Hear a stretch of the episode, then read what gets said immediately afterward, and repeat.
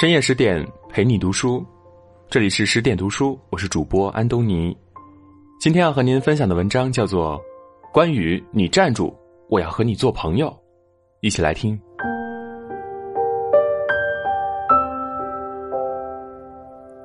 一千八百年前，河东郡谢县，关羽雄赳赳、气昂昂的走在大街上，挺着将近一米九的身板他已经连续多年蝉联最猛男子的称号。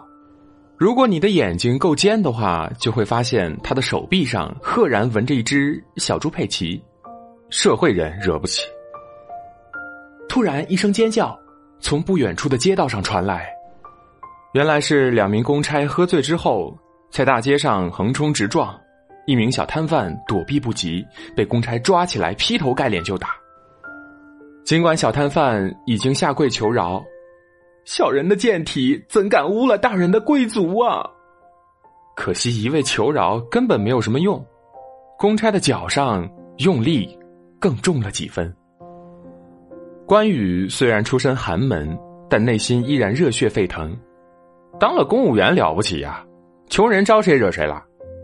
估计平时也没少受政府办事人员的刁难。他立马冲上去，抡起硕大的拳头就开砸。把小摊贩救出魔掌，只是没想到两名公差不过是仗势欺人，哪里能受得了糙汉子关羽的暴击呢？不小心就被打死一个，另一个也仓皇而逃。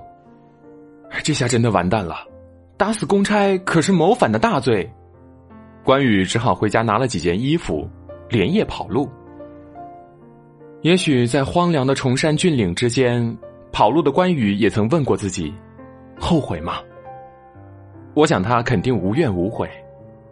大好男儿不能为国出力，看见不公的世道还要做麻木的看客，怎么能做被鲁迅先生鄙视的人？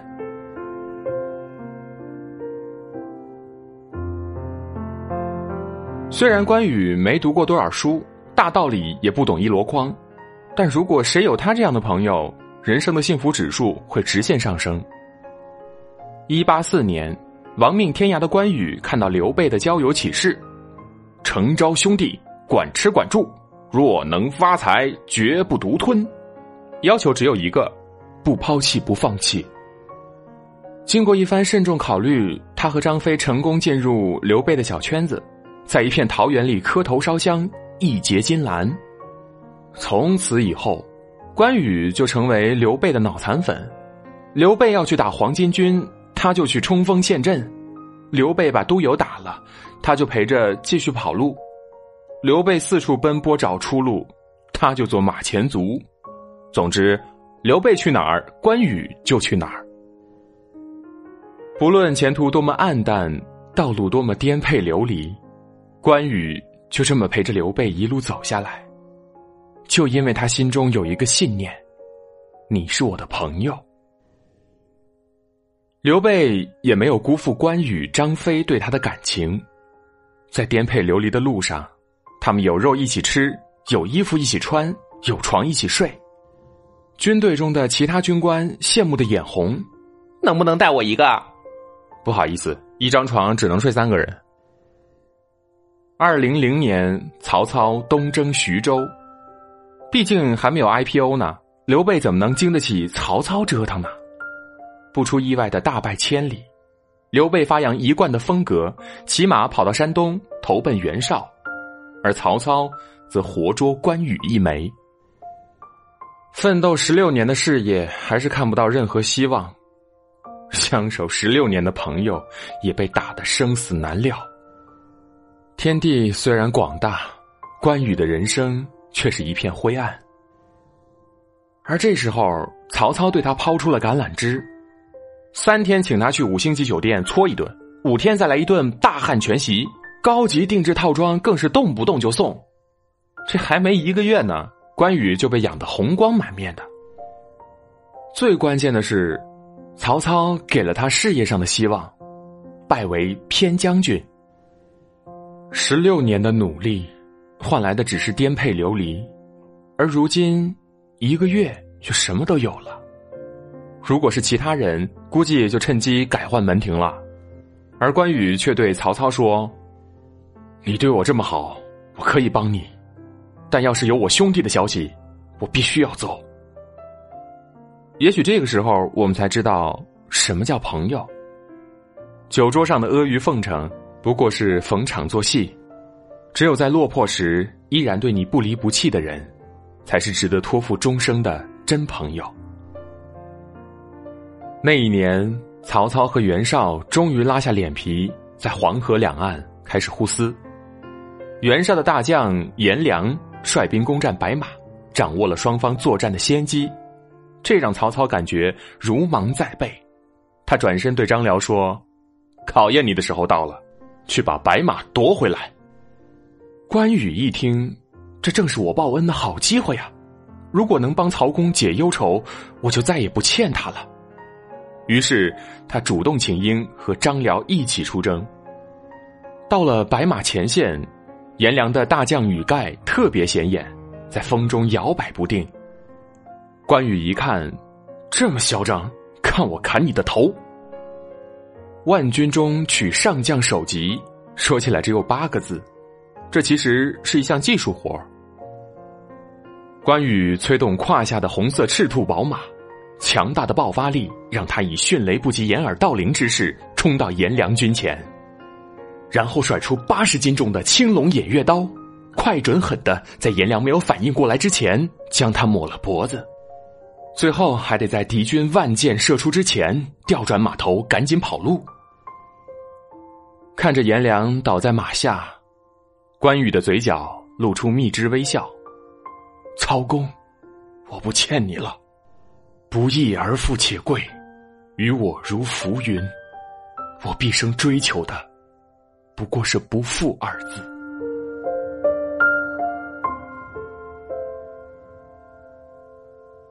二零零年七月，刘备奉袁绍的命令骚扰河南。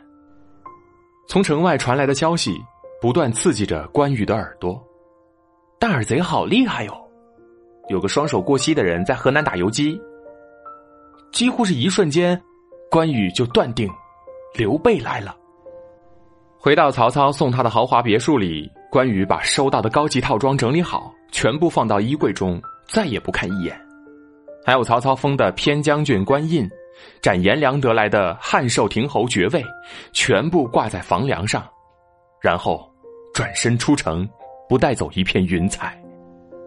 万户侯，哈哈！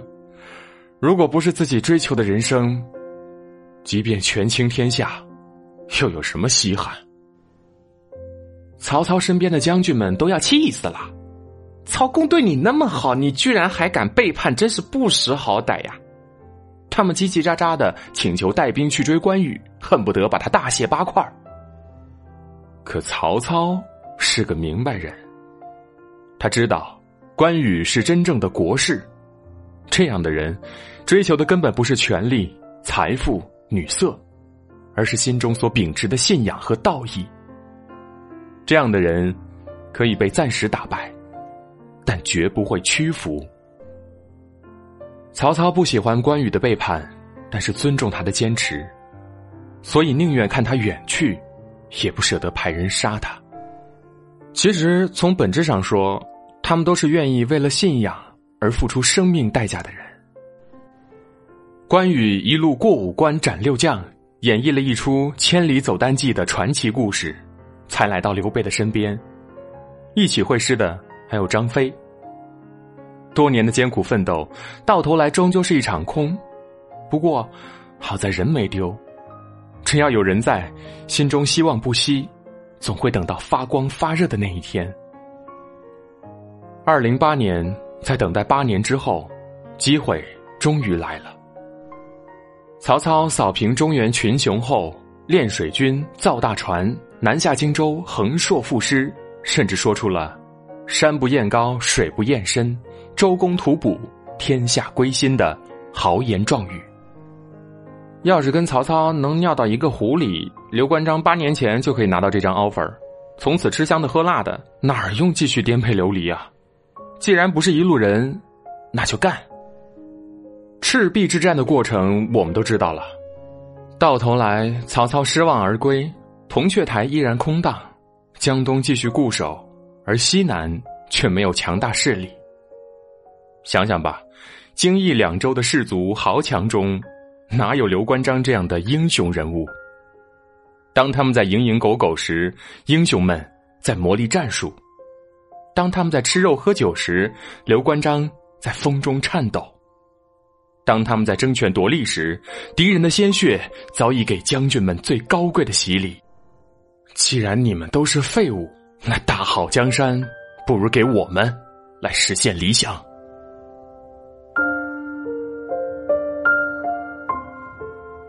荆州是关羽生命中最重要的地方，人生最辉煌的时候，都是他奉命镇守荆州时取得的。从赤壁之战出任襄阳太守时，关羽就承担起东抗孙权、北拒曹操的使命，这是三方势力汇聚的暴风中心，其情势复杂程度堪比现在的阿富汗。可刘备入川时，把所有人都带走了。偏偏留下关羽独当一面，这是多年相知相随培养出的深厚感情，也是对他出色能力的信任。关羽领兵作战的能力自然不必说，个人素质方面随便举两个例子。二一四年，马超带着西凉骑兵来投奔刘备，对这个出身西北豪族的将领，关羽只是听说过，却从来没见过。听说以后就要一起共事了，他就写信给诸葛亮。马超的才干怎么样？跟谁类似？客观的说，这只是一句正常的问候，并没有小说中心胸狭隘的表现。可诸葛亮的回信很有意思。马孟起属于文武双全的人物，只能跟张翼德并驾齐驱，怎能比得过美髯公的绝伦异群？本来只是打听一下新同事的情况。没想到诸葛亮居然夸他是美髯公，才干还在所有人之上。收到诸葛亮的来信，关羽开心的快要飞起。都说愿你出走半生，归来仍是少年，可又有几人能做到？人人都说关羽是嫉贤妒能，我却觉得他是率真的可爱。五十五岁的老头被人夸一句就能开心半天。还让部下们传阅，你可以想象他那副得意的劲头。二一九年，刘备第一次堂堂正正的战胜曹操后，登上人生小巅峰，喜提汉中王。在成都，刘备大封群臣，关羽、张飞、马超、黄忠分别为将军。当费师带着任命状去关羽军营时，他却大发雷霆。老子跟汉中王奋斗多少年，才有了今天的地位？黄忠是个什么玩意儿？一个老兵而已，竟然与我同列。说实话，在这件事情上，关羽有点过了。费师就劝他，开创大业所用的人都是不一样的。比如刘邦吧，萧何、曹参都是他的发小，可开国的时候，韩信的地位最高。即便这样，人家也没说什么。在汉中王的心中，黄忠怎么能跟您比？您还是好好干事业的好。还真别说，关羽被这么一劝，心里马上就转过弯来了。同样都是在刘备手下创事业，自己和黄忠并没有什么区别。如果任性的胡闹，反而是给刘备添麻烦。都说关羽是刚愎自用的莽夫，其实他只是个虚心的 boy。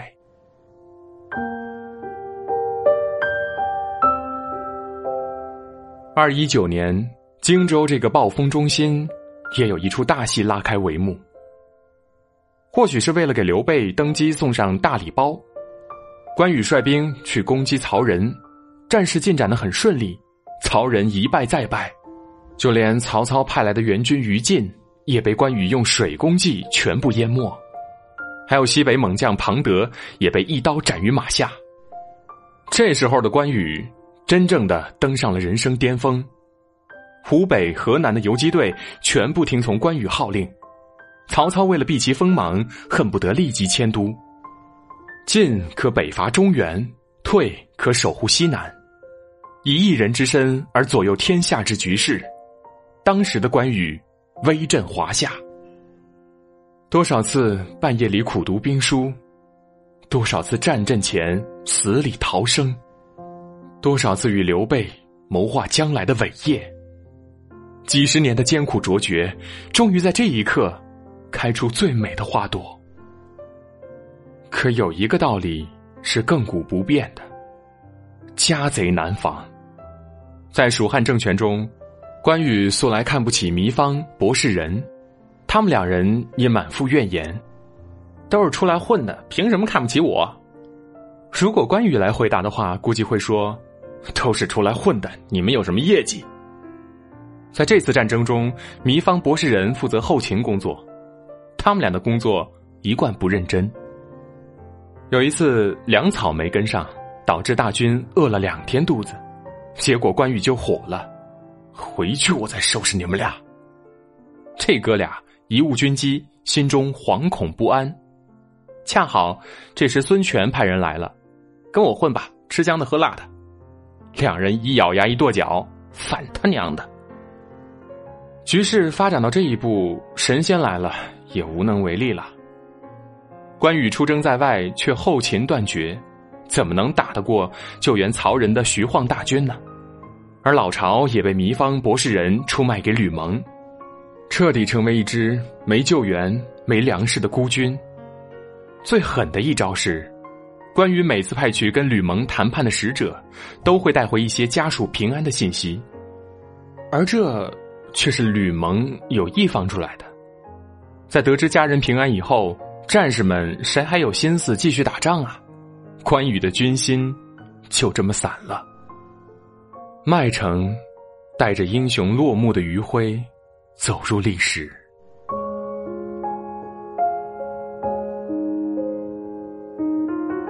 在汉末风起云涌的大时代中，关羽从社会最底层的平民起家，在那个豪门遍地的乱世，与刘备、张飞走南闯北数十年间。终于创下了三分鼎立的蜀汉基业，不可谓不伟大。他为人正直，领兵数十年却没有滥杀屠城的恶行，真正做到了军人的普世价值。他对待朋友义气，只要许下诺言就终生不负。这样的朋友，谁人不想交往？可这样一个能力品德无缺的人，终究兵败被杀。死后，头枕洛阳，身卧当阳，魂归故里，连好好睡一觉都做不到。可话说回来，在乱世中，谁又是真正的胜利者呢？仅仅几十年后，三国的基业都被司马懿祖孙三代一锅端，大家都是为他人做了嫁衣裳。那个白衣渡江的吕蒙又在哪里？曹仁于禁又在哪里？一千八百年后，依然挺立在天地之间的，只有武圣关羽。是非公道，自在人心。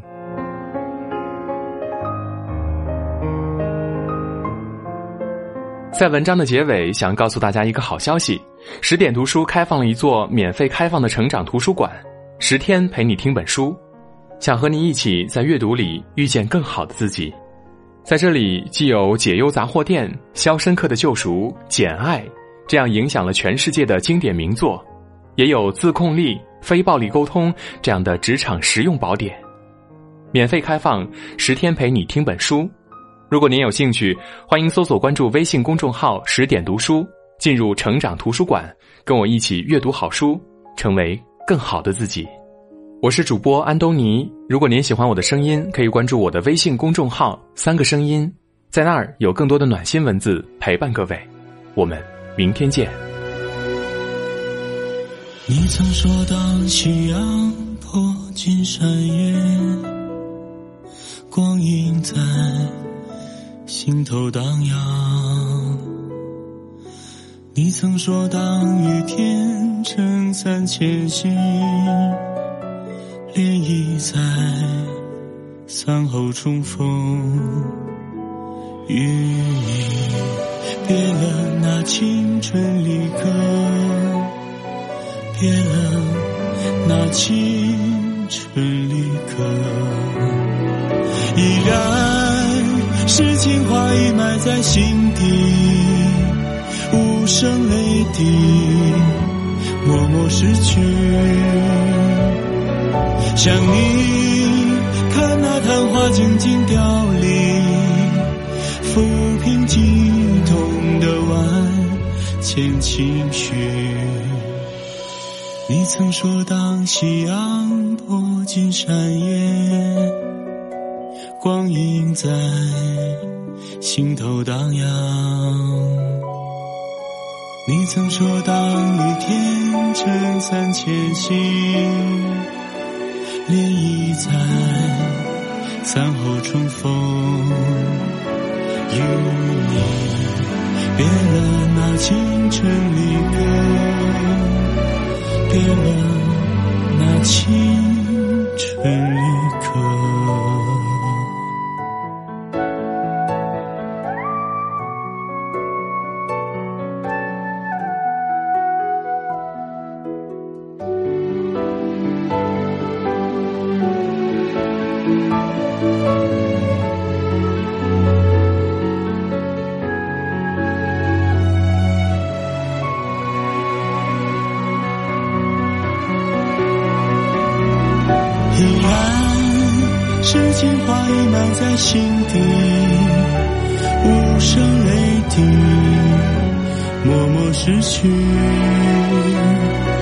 想你，看那昙花静静凋零，抚平激动的万千情绪。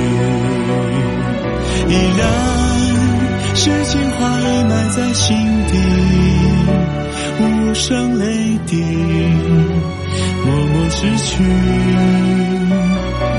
同你，期待着那柳暗花明，走向成熟的洒脱不羁，依然面带笑容，依然从容不迫。涌入你温暖的怀中，